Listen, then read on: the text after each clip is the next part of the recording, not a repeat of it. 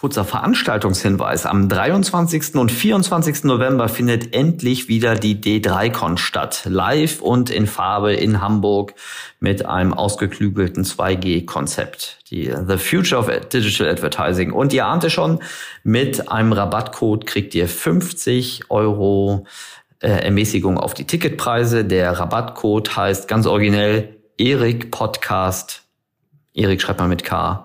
Ähm, und dann kriegt ihr 50% Rabatt. Also 23. und 24. November in Hamburg. Wir sehen uns dann da bei der D3Con. Viel Spaß, jetzt geht's los. Der Marketing Transformation Podcast mit Erik Siegmann.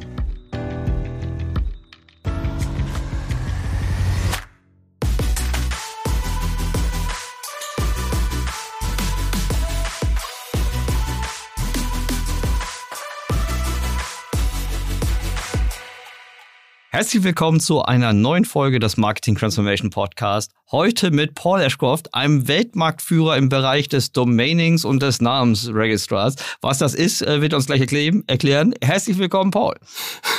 vielen Dank, Erik. Äh, vielen Dank für die, für die tolle Vorstellung. Ähm, äh, ich weiß nicht, ob ich selber Mar Weltmarktführer in irgendwas bin. Ähm, ich habe noch, gar nicht den, ich hab noch gar nicht den Firmennamen gesagt, das sollte man vielleicht auch noch tun. Es geht um GoDaddy. Ähm, ich glaube, du bist äh, mindestens Europa, wahrscheinlich sogar EMEA-Chef äh, und hast damit einen breiten Überblick über so ein wirklich gutes B2C, B2B-isches, äh, nee, eigentlich ein B2C-isches B2B-Geschäft. Äh, ich freue mich sehr, dass du heute da bist. Bevor wir richtig einsteigen, Paul, ein, zwei Sätze zu dir und wie du bei GoDaddy gelandet bist. Super, vielen Dank. Also mein Name ist Paul Ashcroft, hast du schon, schon äh, sehr schön vorgestellt. Ähm, 43 Jahre alt, in Großbritannien ähm, geboren, aufgewachsen, vielleicht hört man das. Und seit ähm, über 20 Jahren jetzt in Deutschland und äh, zurzeit im am schönen Niederrhein. Ähm, ich bin direkt nach dem Wirtschaftsstudium in Birmingham äh, nach Deutschland gekommen. Da hatte ich das Glück, ein tolles Angebot der Firma Nintendo zu bekommen, äh, dort im, im deutschen Marketingteam einzusteigen. Das war für mich damals vor 20 Jahren leidenschaftliche Gamer wie ein, ein, ein Sechser in Lotto. Und ähm, ja, das war Anfang, Anfang 2000er, das war äh, Pokémon-Welle, da war wirklich so ein, auf der ganzen Welt ein Pokémon-Fieber und da habe ich meine, meine erste ähm, Erfahrung in B2C-Marketing ähm, machen dürfen. Seitdem ist viel, viel Zeit äh, gegangen, also 20 Jahre später, einige Stationen später, ähm, unter anderem äh, bei der E-Plus-Gruppe, ähm, dann äh, Telefonica und äh, Pro7 Sat1 und jetzt seit uh, sechs Jahren in der Hosting-Branche, wie man das äh, ähm, auf Deutsch sagt, ähm, bei der Firma GoDaddy. Mhm. Und ähm, wie du wie du anfangs äh, gesagt hast, GoDaddy, wir sind ähm, weltgrößter Domainnamenregistrar, also Domain-Anbieter und Website-Anbieter. Mhm. Das ist, ähm, du warst, wenn ich es richtig verstanden habe, warst du davor ähm, auch, auch schon mal bei einem Hoster und ihr wurdet dann von, von GoDaddy übernommen. Habe ich das richtig? Das ist richtig. Äh, ich bin damals eingestiegen bei äh, der Host Europe GmbH, Teil der Host Europe Gruppe. Und ähm, die Host Europe Gruppe ist Anfang 2017 von GoDaddy übernommen worden. Ähm, einen der größten Tech-Übernahmen äh, in Europa damals für knapp 1,7 Milliarden Euro. Also große, große Übernahme und dann bin ich äh, dadurch zu GoDaddy gekommen. Und inzwischen äh, leite ich das äh, EMEA-Geschäft, also Europa, Nahosten und Afrika-Geschäft für die Marke GoDaddy. Richtig cool. Ich versuche mir immer so einfache Brücken zu bauen und für mich ist das äh, Hosting und Registrar-Geschäft eines der, vielleicht so eines der ersten äh, SaaS-Geschäftsmodelle. Ähm, also zumindest das Hosting auf jeden Fall. Registrar könnte man sagen, äh, gibt's ja, gibt's ja mehrere Varianten. Aber würdest du, würdest du das so ungefähr unterschreiben? Ist das eines der ersten äh, Software-as-a-Service-Geschäftsmodelle oder die, die ähnlichen Muster haben wie? Äh, definitiv. So also, uns gibt es seit, seit einem Vierteljahrhundert. Ähm, also definitiv äh, eine der ersten Firmen in, in dem Bereich. Und definitiv, ähm, wenn man heute ein, ein Unternehmen, ein digitales Unternehmen gründen möchte, sind wir mit dem Domain-Geschäft ähm, der, der erste Anbieter. Also wirklich der Anfang, äh, wenn man sagt, ich möchte jetzt äh, einen neuen Namen finden ähm, und diese, diese Namen suchen die meisten bei uns. Mhm. Okay, gibt eine Transaktion am Anfang und dann einen ewig langen CLV über das, über das Hosting. Bevor wir äh, darauf einsteigen, wie man eigentlich, äh, was man eigentlich im Marketing da äh, alles von lernen kann, ich bin sicher sehr, sehr viel. Ähm, mein Verständnis ist ja, oder das haben wir auch so ein bisschen im Vorgespräch äh, diskutiert, dass das ein totales Low-Interest-Produkt ist, was da vermarktet. Aber bevor wir da mit einsteigen, wie man, wie man in der Nische ein, ein verzeih mir, Low-Interest-Produkt äh, erfolgreich vermarktet. Ähm, vielleicht den Hörerinnen und Hörern, die jetzt noch nicht von morgens bis abends über, über äh, das Registrar-Geschäft und das Hosting-Geschäft nachgedacht haben, würdest du vielleicht in ganz wenigen Worten mal sagen, was ist das überhaupt? Was macht das? Was macht ein Hoster? Wer sind die Kunden eines Hosters und was, äh, wie hilft das Registrar-Geschäft dabei? Okay, also zu uns zu, zuerst, äh, wer, wer ist unsere Kunde? Wir haben weltweit über, über 20 Millionen davon. Ähm, mhm. Und äh, diese, wir, wir verwalten für diese über 20 Millionen Kunden um, um die 82 Millionen äh, Domains. Und mhm. ähm, unsere Hauptzielgruppe, unsere Hauptkunden sind Kleinstunternehmer, Kleinunternehmer bis, sagen wir, zehn Mitarbeiter ähm, und, ähm, und auch seit, seit 2017 auch aktiv in Deutschland, äh, bisher, bisher weltweit tätig, hauptsächlich in äh, Amerika und, und UK. Ähm, mhm. das heißt, man kommt zu uns, äh, man möchte, keine Ahnung, Eriks neue Podcast.de, äh, Pauls mhm. lustige Stunde.de. Man hat eine, eine Idee, ähm, die man ähm, im Internet ähm, starten möchte. Man braucht natürlich eine Adresse dafür. Das ist äh, quasi erstmal ein, ein Vlog einrammen und sagen, das ist jetzt mein, das ist mein Platz im Internet. Und da fängt es meistens an mit der Domainnamen. Und äh, man kommt zu uns, wir haben äh, eine, eine Vielzahl an, an Tools, die einen helfen, einfach einen passenden Namen zu suchen, zu registrieren und dann hat man halt diese, diesen Platz im Internet für sich und kann man es natürlich für eine Vielfalt unterschiedliche Sachen benutzen. Die meisten starten dann eine Webseite, zu sagen, hallo, ich bin hier, hier ist mein, mein kurze, mein, mein Vita im Netz oder ein Online-Store. Mhm. Okay, die ähm, ist das ein ist das ein sehr stark transaktionsbasiertes Geschäft? Also äh, ist die klassische Customer Journey ähm, okay, ich will jetzt äh, Pauls lustige Witzestunde ähm, äh, etablieren. Gehe ich das startet die Journey dann in der auf der Suchmaschine jetzt nicht nur bei euch, sondern im Allgemeinen in dem Markt. Aber ist das überhaupt richtig, dass ich sage, wenn ich sage die die Domain steht vielleicht am Anfang einer Reise und danach muss eine Seite ja gehostet werden, vielleicht auch gebaut werden und, und äh, sich danach auch vielleicht auch weiterentwickeln.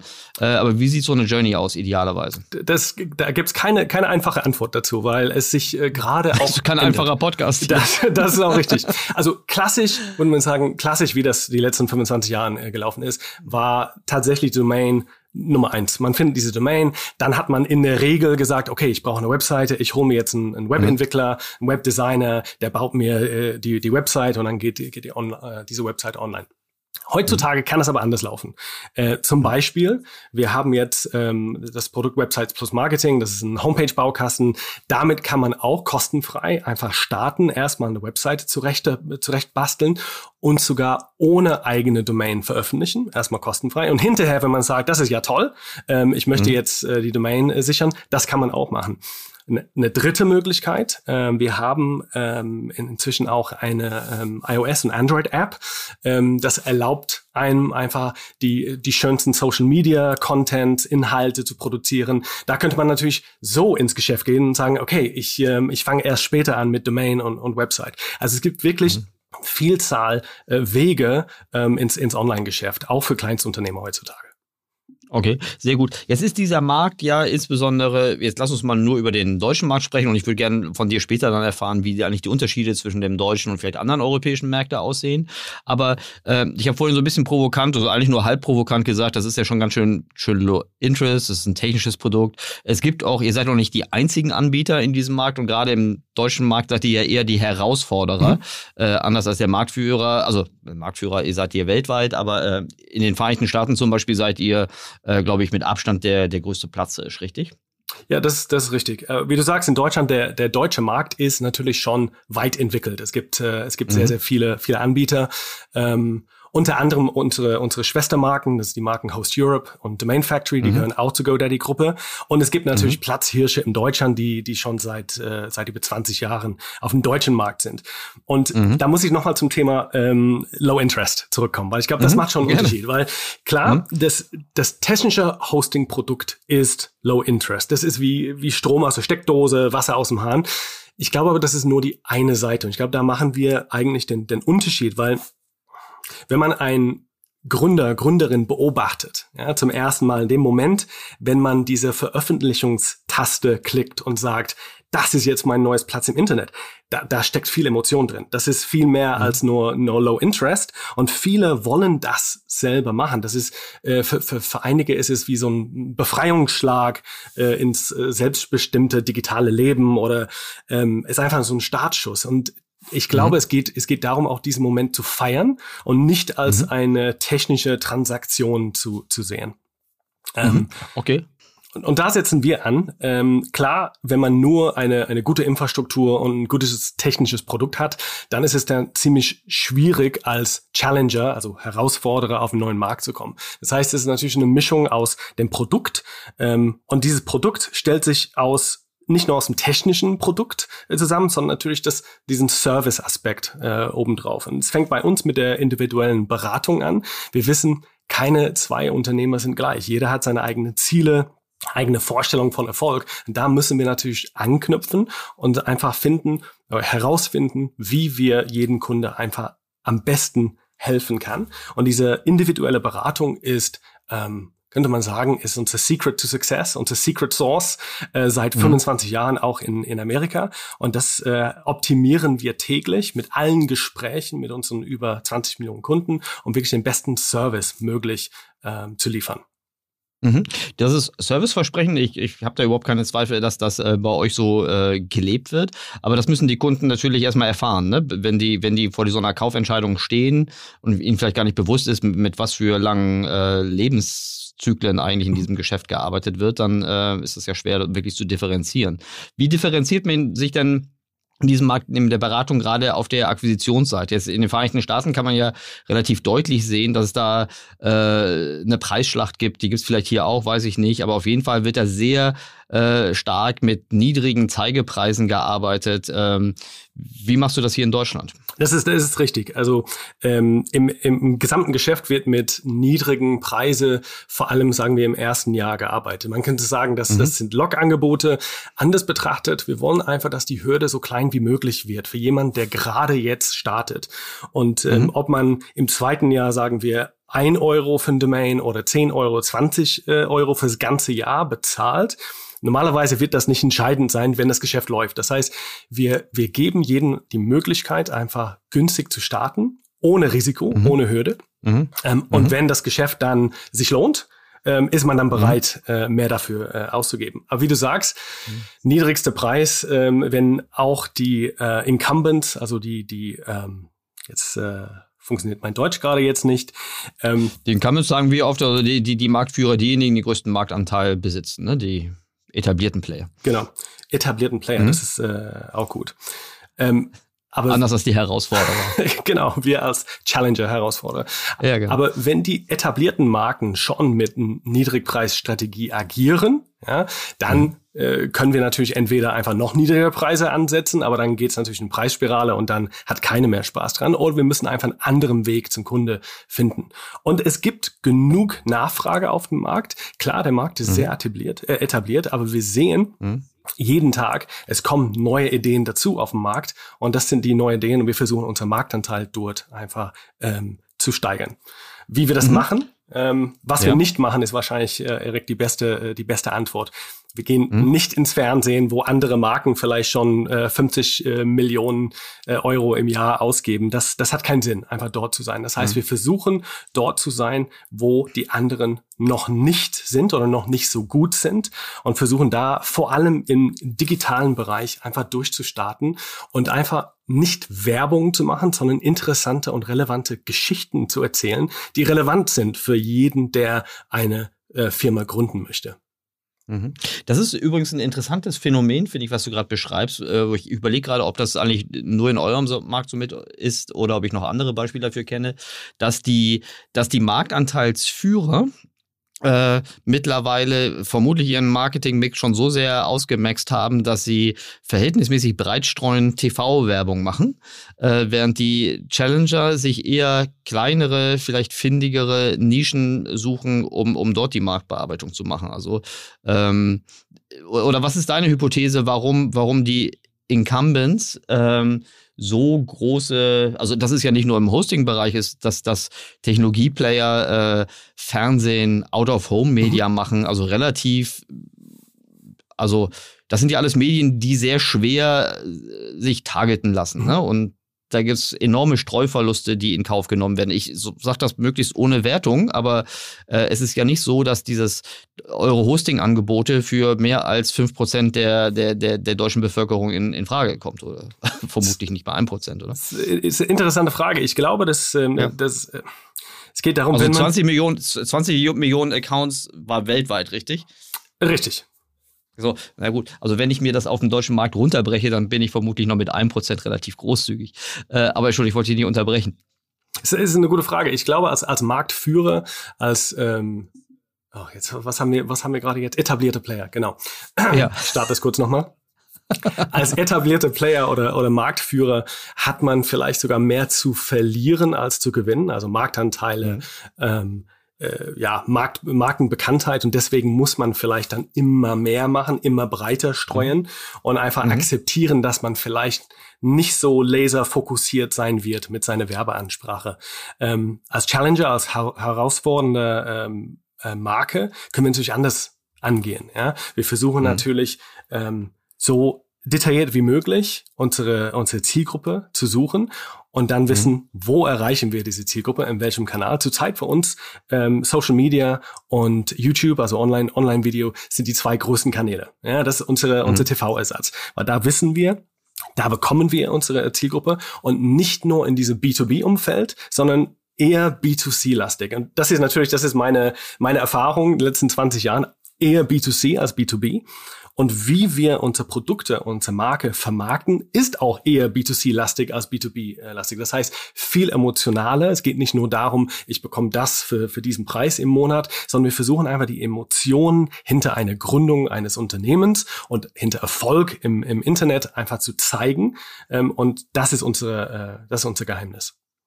Okay, richtig cool. Damit, damit wir dieses äh, B2C-ische B2B-Geschäft äh, quantifizieren können, ähm, ich weiß nicht, ob du uns richtige APUs nennen kannst oder eine APU-Bandbreite. Du schüttelst mit dem Kopf, das sehen unsere Podcast-Zuhörerinnen und Zuhörer nicht. Sonst kann ich was raten, aber sag, sag uns doch mal eine Spanne, das kannst du doch so ungefähr sagen. Hey, von, von bis. Also man muss APU, einfach. Also erstmal Average Revenue Per, per User. Per, äh, genau. Per User. Also bei uns, wir reden von, äh, von AGPU intern, Average GCR per User, GCR Gross Cash Receipts. Es ist leicht anders berechnet als, als Revenue. Ah. Das interessiert wahrscheinlich hier ja. keinen oder vielleicht doch. interessant. Ähm, doch. Aber ist ungefähr das, das, das Gleiche. Ja. Ähm, über Zahlen kann ich hier nicht reden, aber man, man fängt einmal damit an und sagt, okay, was, was kostet mhm. dann ein äh, .de-Domain mhm. äh, mhm. in, äh, oder ein .com-Domain im Jahr, sagen wir irgendwo mhm. zwischen 10 und 20 Euro. Dann kommen mhm. irgendwelche äh, Webhosting-Pakete dazu, vielleicht ein E-Mail dazu. Also man, man weiß mhm. schon, man kommt dann äh, schnell im 100er-Bereich ähm, für das äh, für, für jährliche Umsatz pro pro Kunde ähm, bei einem vergleichbaren Hoster. Ähm, wir reden nicht über unsere eigenen Zahlen, vor allem nicht mhm. äh, auf Länderbasis. Aber man mhm. sieht, es, äh, es kann sich auf jeden Fall lohnen. Ähm, und da muss man einfach gucken, wie kann man die, die Kunden klar am günstigsten finden, ansprechen, mhm. konvertieren und dann mhm. natürlich ähm, man könnte sagen, zu monetarisieren. Ja, das hört sich vielleicht sehr trans transaktional an, ist aber so. Ähm, wir haben aber den Erfahrung gemacht, ähm, also jedem ein, äh, jemandem ein Produkt anzudrehen, das er oder sie nicht braucht, ist natürlich kein tragfähiges Geschäftsmodell. Das heißt, es mhm. muss natürlich eine Übereinstimmung geben zwischen den Wünschen und, und Bedürfnissen äh, der, der Kunde und natürlich das, womit wir Geld verdienen. Das heißt, wir versuchen mhm. nicht irgendwelche Produkte äh, anzudrehen. Wir haben keine Druckekolonnen, die versuchen einfach jeden Tag anzurufen und äh, dir irgendwas zu verkaufen, was du nicht brauchst. Das bringt auch nichts. Also Hard Selling mhm. ist kein gutes Modell, vor allem nicht im äh, digitalen Abo-Geschäft. Ja, das verstehe ich gut, weil der, der Feind des APUs oder das, wie ist eure Kennzahl? AGPU. Cash, äh, AGPU. Äh, also das, was der, was der was einem Umsatz pro, pro Nutzer im, im Jahr gleichkommt. Äh, das, der Feind davon ist die, ist die Churn oder wenn die, die Monetarisierungsrate fällt ähm, oder nicht steigt.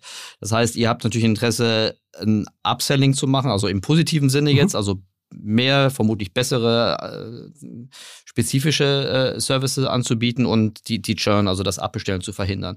Ich lasse dich trotzdem, also das ist ja ein einfacher Dreisatz. Das Ganze wird jetzt nochmal noch, natürlich vermutlich veredelt, sonst kann ich mir nicht vorstellen, warum andere äh, mit, mit Fernsehwerbung auf diesen Markt schießen. Das muss ja strategische Marktanteile, also die Marktanteile müssen so strategisch so wertvoll sein, dass sie irgendwie lohnt. Das heißt, die durchschnittlich, wenn ich jetzt bei Nielsen und GfK fragen würde, wie lang bleibt denn so ein Kunde, eine Kundin äh, dabei, dann würde ich jetzt raten, dass Nielsen und GfK mir sagen, mindestens fünf bis zehn Jahre.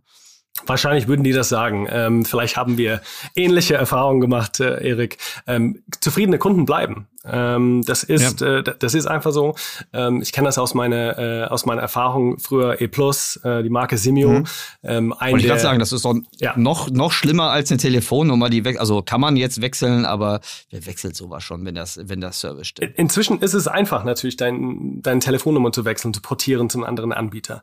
Aber auch mhm. damals, ähm, als äh, die, die, sagen wir, Mehrzahl damals in E Plus oder Marke Simio, Mehrzahl unserer Kunden mhm. waren Prepaid, diese typische Pay-as-you-go-Kunden. Wir wussten, mhm. du musst mhm. jeden Tag aufs Neue den Kunden begeistern, weil morgen können die weg sein. Und das ist im mhm. Abo-Geschäft, das ist nicht anders. Und es gibt Firmen, mhm. die höhere Churnraten haben. Es gibt Firmen, die sehr mhm. niedrige Churnraten haben. Und es geht natürlich mhm. nichts über die, äh, über die äh, Zufriedenheit der Kunden. Und daran arbeiten mhm. wir auch jeden Tag. Das messen wir auch jeden Tag. Und wir sehen auch, dass unsere Kundenzufriedenheitszahlen kontinuierlich steigern. Das wollte ich gerade sagen. Das ist der, das ist ja der Traum eines eines eines Marketeers, ähm, nicht nur Akquisition, Nutzungsidentität, sondern auch Signale zu kriegen, die vielleicht helfen, wenn etwas nicht stimmt oder wenn die Beratung oder der Service irgendwie besser sein sollte. Mhm.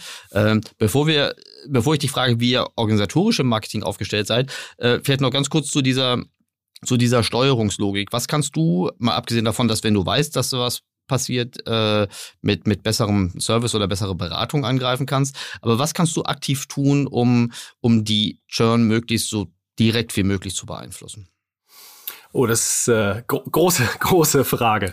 Ähm, ja. Klar, Kundenzufriedenheit haben wir schon, glaube ich, abgehakt. Das ist das mhm. eine der wichtigsten. Natürlich die Das misst du über, das misst du über NPS genau. oder äh, ja, okay. Ja. Mhm. Äh, wir messen ähm, äh, NPS über, über alle Kunden. Wir messen aber mhm. auch äh, NPS äh, spezifisch äh, Transactional NPS nach jedem mhm. Kontakt äh, mit, äh, mhm. mit dem äh, Kundenservice, hauptsächlich, mhm. äh, hauptsächlich telefonisch. Und da messen wir auch mhm. und sehen, okay, die Kunden sind zufrieden. Wir fragen unsere, unsere Kunden, ähm, warum die glücklich sind, unglücklich mhm. sind. Und äh, das gehen wir auch durch für, für über 20 Millionen Kunden weltweit. Ähm, und wir, wir legen sehr, sehr viel Wert drauf, zu, die sagen wir, die Begründungen hinter den Zahlen zu verstehen. Ja? Und da mhm. gucken wir uns an, okay, was könnten wir, was hätten wir in diesem Fall besser machen können? Äh, für den Kunde mhm. oder für allgemein für, für alle Kunden. Und äh, mhm. das, äh, wir verbessern einfach den, den Service, das Produkt fortlaufend. Mhm. Okay, richtig gut. Die, ähm, Gibt es, gibt es äh, Indikatoren, in, die du nutzen kannst, um, um zum Beispiel die Produktreise der Kunden irgendwie äh, zu, äh, zu optimieren? Also ich denke sowas wie, wie, wie macht ihr die Beratung? Wie könnt ihr die spezifisch? Also ist das ein, ist das ein reines Pull-Thema, eure Beratung, oder pusht ihr auch Beratung? Aber wie, wie macht ihr das? Das ist, äh, ist eine Mischung aus, aus, aus beiden, aus äh, Pull und mhm. Push. Also wir haben natürlich, sagen wir, äh, Erfahrung aus 25 Jahren und über 20 Millionen Kunden. Das heißt, wir wissen mhm. äh, aus unterschiedlichen Industrien, aus unterschiedlichen Kundengrößen, wir wissen, was die, was die, der richtige nächste Schritt ist. Ähm, mhm. Und äh, es kommt darauf an, was, was, für ein, was für eine Firma das ist, was für ein, für ein Erfolgsziel dahinter steht. Manchmal kann äh, ein ähm, SEO-Produkt, also ein, so ein ähm, Suchoptimierung, äh, Opti Optimierungsprodukt die richtige Lösung sein. Vielleicht ist es ein mhm. E-Mail-Marketing-Tool. Das heißt, wir gehen wirklich mhm. auf jeden Kunden äh, ein und sagen, mhm. okay, das ist das beste nächste Produkt, wenn mhm. deine Ziele X, Y, Z mhm. sind. Ja? Das heißt, wir versuchen mhm. natürlich von den Kunden zu verstehen, was willst du überhaupt machen? Ja, wie sieht Erfolg aus für dich? Das heißt, unsere telefonischen äh, Care Guides nennen wir die, unsere telefonische Beratung versucht einfach das Geschäft hinter dem Anruf zu verstehen und nicht nur mhm. die Produkte, die da auf dem, auf dem Bildschirm stehen und sagen, ah, das war der logische nächste Upsell, wäre ein Hosting-Paket. So machen mhm. wir das nicht, sondern wir versuchen wirklich zu verstehen, mhm. was steht dahinter. Mhm, richtig gut. Aber das ist vermutlich eine Entscheidung zwischen Qualität und, und Kostenoptimierung, ne? oder Kapazität der, der, der das sind vermutlich Callcenter, also Callcenter-Spezialistinnen, Spezialisten. Die, äh, okay, verstehe ich. Ähm, äh, eure, euer organisatorisches Setup. Mhm. Ähm, fangen wir erstmal mit, ich weiß nicht, ob du über die Care Guides was sagen kannst oder auch über, äh, auf jeden Fall wirst du was über die, über die Marketingorganisation sagen können. Äh, womit möchtest du anfangen? Da, da fühle ich mich wohl, wenn ich, äh, wenn ich äh, ja. mich auf, aufs Marketing beziehe. Da, da fühle ich mich einfach, ja, da bin ich heimlich. Ja, äh, ja, das ist gut. Also wir sind, ähm, sagen wir, in, in meinem Team, wir sind sehr klein, äh, so ein Boutique-Team. Wir sind, mhm. äh, wir sind elf Kolleginnen und Kollegen und äh, mhm. managen sieben Märkte. Das sind unsere sieben mhm. Hauptmärkte ähm, im EMEA-Bereich. Das wächst auch jedes Jahr. Neue Märkte kommen dazu.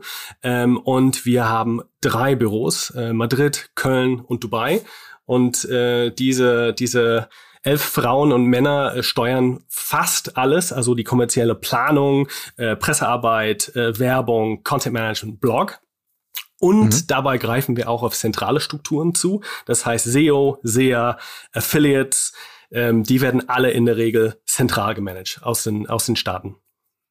Okay, also zentral, dezentral, sowas wie dann, was dann sehr, sehr hoch äh, Lokalisierungsgrad hat ja. und vielleicht nicht regelbasiert ist, wie jetzt zum Beispiel SEA, ist, äh, ich denke, es ist an Social. Ähm, und es hört sich für mich so an, als ob ihr überproportional in, in solchen, in Anführungsstrichen, Nischenkategorien wie Social äh, unterwegs seid. Nische. Für die Nische, in Anführungszeichen. Für, die Anführungszeichen klar, kann man hier nicht im Podcast sehen. Für, für, für, die, für die Produktgattung eher, also zumindest glaube ich, würden viele das nicht als erstes erwarten. Ne?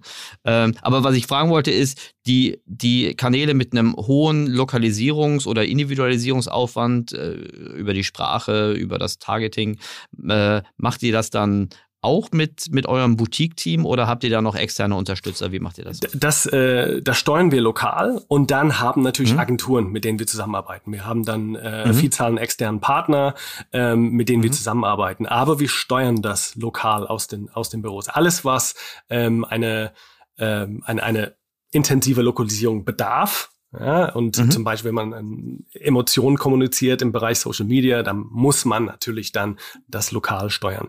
Äh, das machen wir dann auch. Mhm. Und Sachen, die eher, sagen wir, standardisiert werden können, wie Bidding-Strategien äh, auf Google, mhm. das machen wir natürlich dann zentralisiert. Aber immer, wir, wir haben einen Einblick drauf, wir steuern auch die Budgets mit und haben auch Mitspracherecht, mhm. aber die Technik läuft dann zent äh, zentralisiert.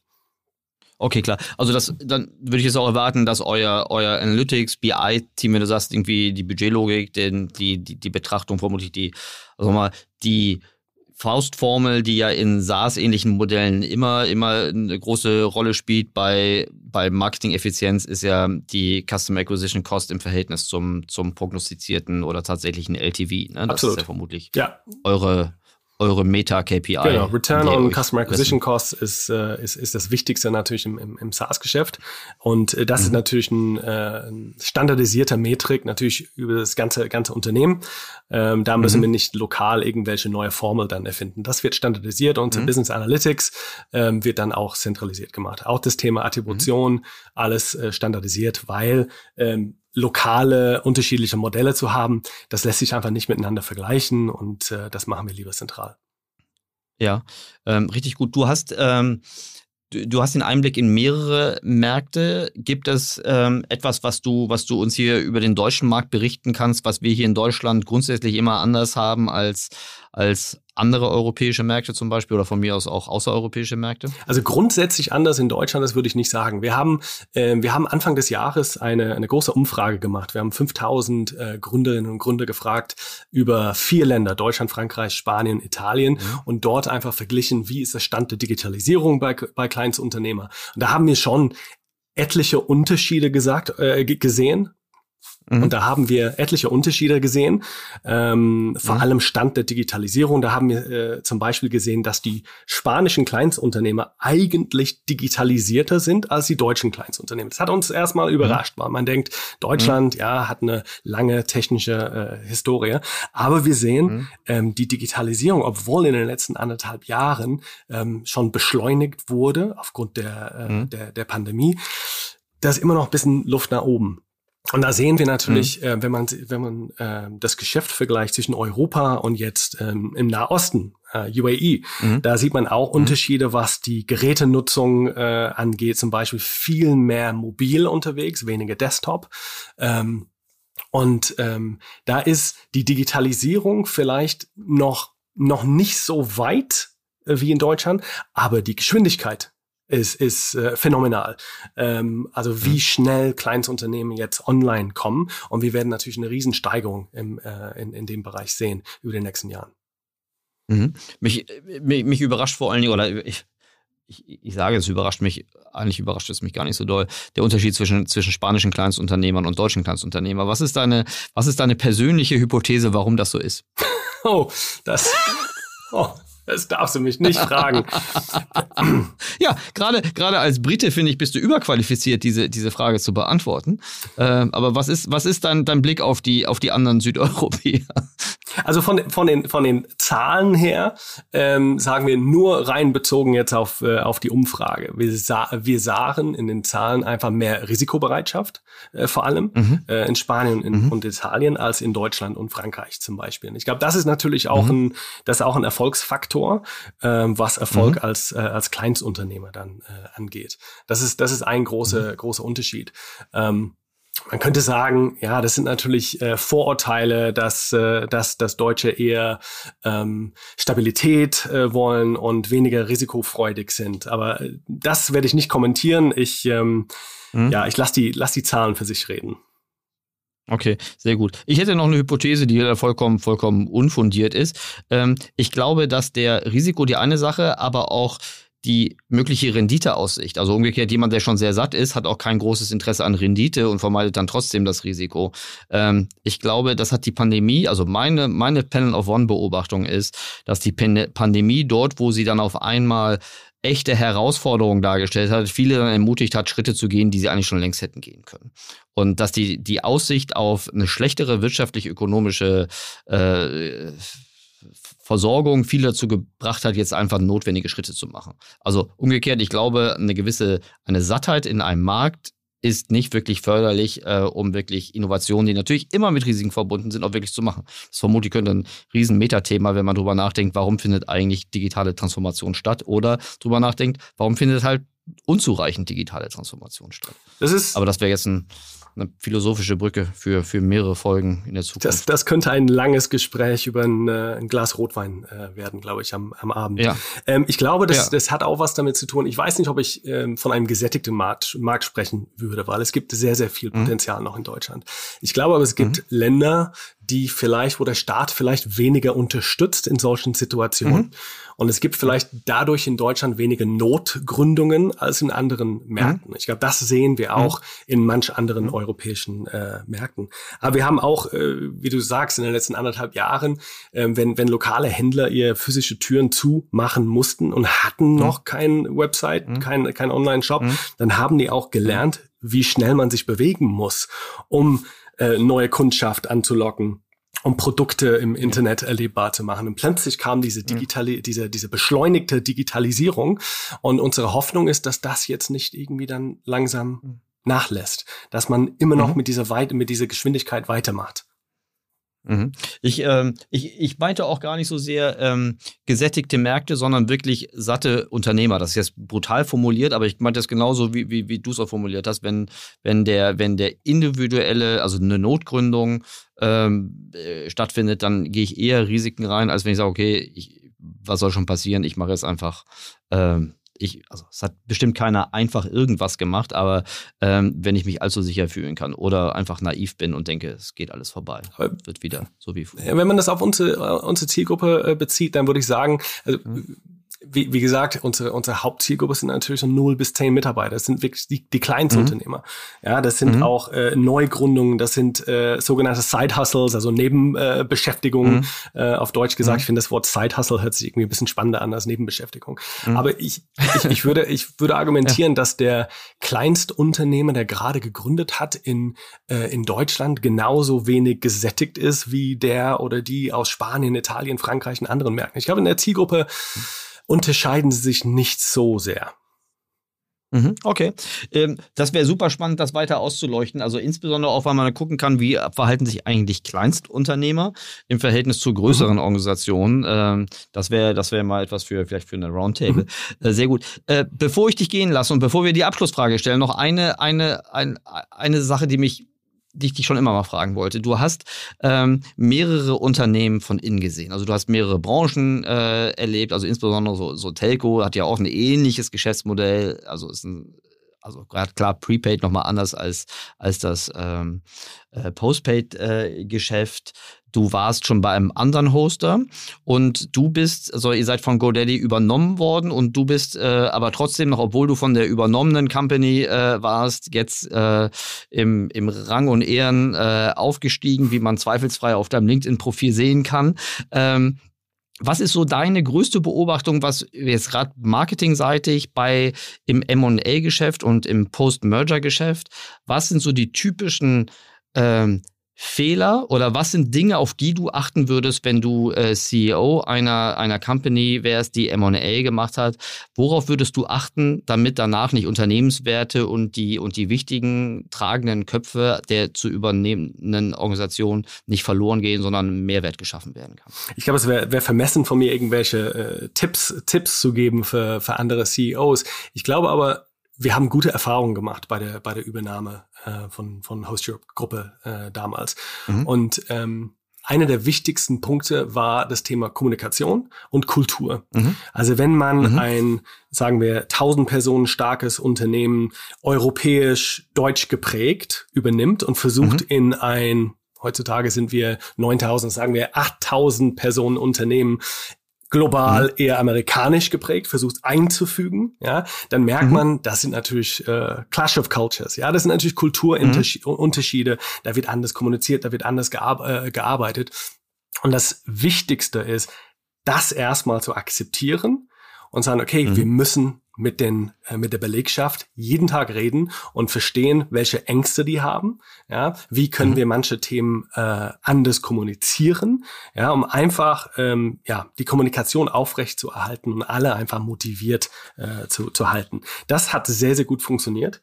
Ähm, wir hatten äh, ein, einige Workstreams nur zum Thema Kultur und Kommunikation, wo wir wirklich äh, wöchentliche äh, Austausch hatten mit Plänen, ähm, wie wir wen wir integrieren, wie ähm, und natürlich dann, wenn es anfängt, mit Teams zusammenzubringen, da muss man gucken, passen dann die, die Menschen in den Teams gut zusammen, ähm, passen die Arbeitsweisen der Teams äh, zusammen, die amerikanische Arbeitskultur und die deutsche Arbeitskultur sind schon unterschiedlich, ähm, ohne, ohne die eine oder die andere äh, bewerten zu wollen.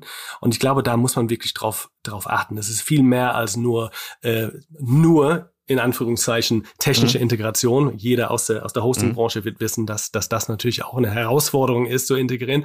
Aber mhm, die klar. kulturelle Integration äh, ist, ist das Wichtigste bei, bei so einer großen Übernahme. Mhm. Super spannend. Damit also darüber könnte ich so ewig lang äh, mit, mit, dir sprechen. Hilft dir dann die Tatsache, dass du äh, ja mindestens in zwei Welten lebst oder gelebt hast, äh, dass du äh, äh das Angelsächsische äh, gut kennst, dass du dich fehlerfrei in Deutschland bewegen kannst? Hat dir das geholfen oder hilft dir das heute noch? Ich glaube, ich glaube schon. Diese Kulturübersetzung, diese kulturelle Übersetzung? Ich, ich, ich, glaube, ich glaube, das hilft auf jeden Fall. Also noch dazu, meine Mutter ist Französin. Das heißt, ich bin natürlich Englisch-Französisch mhm. äh, ähm, erzogen worden ähm, und habe haben natürlich eine, eine große internationale Familie und, und Freundeskreis. Ich mhm. glaube, diese unterschiedliche Sichtweisen in unterschiedlichen Märkten und Kulturen, ich glaube, das hilft einem auf jeden Fall, weil man mhm. muss einfach versuchen zu verstehen, wie sieht es aus einer Perspektive, die nicht deine Perspektive, Perspektive äh, mhm. ist. Und ich glaube, das, das erfordert viel Übung. Mhm. Großartig. Lieber Paul, die äh, Abschlussfrage. Was war deine beste und was war deine schlechteste Entscheidung in der kürzeren Vergangenheit? Also ich würde sagen, du hast es angesprochen, äh, meine, meine beste Entscheidung war definitiv bei, bei GoDaddy zu bleiben, Post-Merger ähm, und mhm. äh, die neue GoDaddy-Welt mitzugestalten. Definitiv eine, eine gute mhm. Entscheidung. Und ähm, ich konnte mit vielen, aber ich kann heute mit, mit vielen tollen Leuten zusammenarbeiten und wir, be wir bewegen was. Ähm, das ist, äh, das war eine, eine, eine gute Entscheidung. Größte Fehler, größte schlechte Entscheidung. Das ist, das ist schwierig. Ich glaube, man macht so viele kleine du musst keine Fehler. Fünf, du musst keine fünf, du musst keine fünf Jahre zurückgehen. Du kannst einfach in die letzten zwölf Monaten, 18 Monaten, 24 Monaten gucken. Hm. Größte Fehler. Jetzt muss ich echt überlegen. Ähm, ich, ich wollte sagen, die einzige, einzige Fehler, was mir, was, was mir auffällt, ist tatsächlich ein von, von hm. lange her.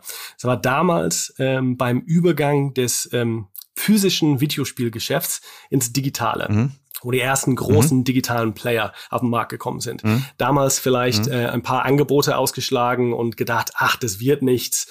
Ähm, Videospiele mhm. wird man immer ähm, im, im lokalen Handel kaufen mhm. und als CD oder DVD mhm. in, die, in, in das Gerät stecken. Das war vielleicht ein, ein, ein großer Fehler. Ähm, ich habe daraus gelernt ähm, und ich glaube, ich, ähm, ich bewerte die Sachen jetzt heutzutage anders, bin natürlich auch voll digital unterwegs. Ähm, mhm. Es war ein, mhm. Ja, damals ein Fehler, aber ohne, ohne große Auswirkung, muss man sagen. Du warst ja damals noch keine 30, oder? Äh, ich war, ja, ganz genau.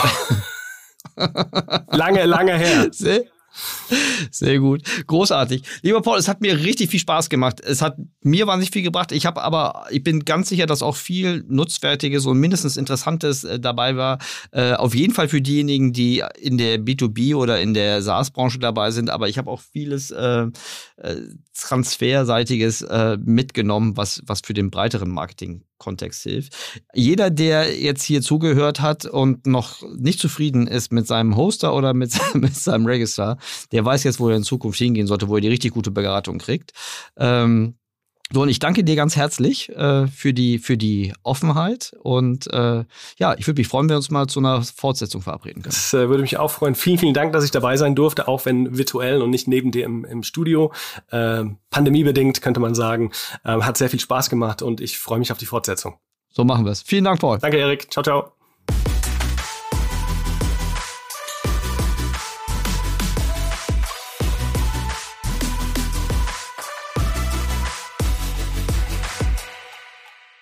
Dieser Podcast wird produziert von Podstars